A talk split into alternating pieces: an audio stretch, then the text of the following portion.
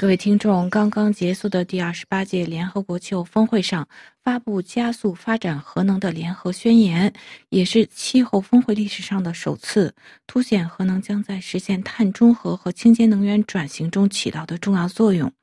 第二十八届气候峰会通过的协议在多个方面都是前所未有。在最终协议中，缔约国坚持要摆脱石油、天然气、煤炭这些化石燃料，属于气候峰会历史上的首次。另外，协议最后文本呼吁加速发展核能作为低碳电力的来源。发布加速核能的联合宣言，就是把核能作为低碳电力能源来发展，计划到二零五零年实现全球核能装机容量较二零二零年增加两倍的目标。法国能源转型部长鲁切尔表示，这是法国外交的胜利。现在的情况是，到二零二二年的年底，在三十三个国家和地区运行的四百二十二台核电机组中，总装机容量为三点七八亿千瓦。根据预测，到二零五零年，全球核电规模将突破十一亿千瓦。国际原子能机构的总干事格罗西表示，气候峰会最后协议的文本中将核能纳入其中，表明全球目前已就需要开发这种清洁能源可靠的技术达成了共识，来实现气候变化和可持续发展目标。尽管核能发电会产生放射性废物问题一直受到环境人士的批评，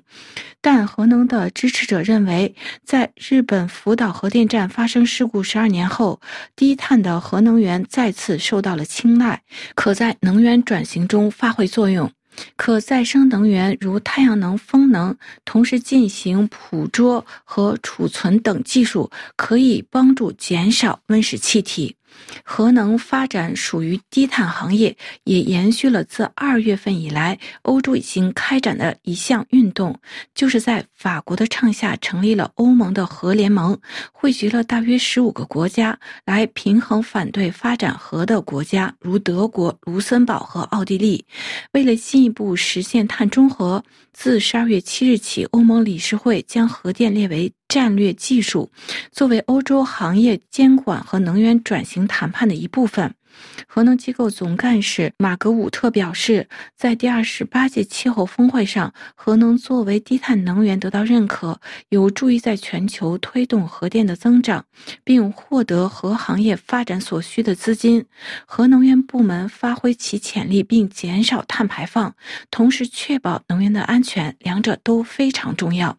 建立新的核能发电需要高的投资，现在许多国家的政府正在计划兴建新的。反应堆，在十二月二日的联合国地方气候峰会上，法国等超过十二十个国家在峰会上发起了三倍核能的宣言。他们呼吁到二零五零年将核能的容量比二零二零年增加两倍。其中有已经拥有核能的国家，如法国，其目标是增加六到十四台核的机组；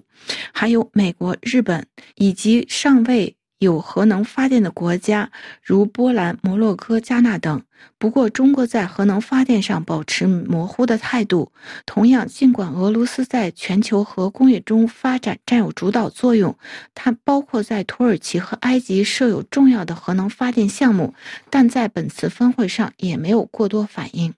在第二十八届联合国峰会上，有专门展厅。介绍进入二十一世纪以来，核能帮助全球减少了约三百亿吨的温室气体排放，提供了世界四分之一的清洁电力。核能发电有助于能源安全和电网的稳定。的确。在保持安全的前提下，核能也有助于区域的供热、海水的淡化和工业生产、氢能等领域的减排。目前，全球有三十二个国家拥有四百零七座核反应堆。分析指出，在二零二二年，核电占全球商业发电比例将下降至百分之九点二，也是四十年来的最低。在本次第二十八届气候峰会的蓝区，国际原子能机构展示了核用于气候的展览馆，围绕如能源。粮食、海洋和水这四个区域举办活动，介绍低碳的核能源可以减少温室气体排放，同时核技术还可以用于加强全球的粮食安全、监测海洋的健康和改善清洁水的提取。所有这些方面都受到了气候变化的影响。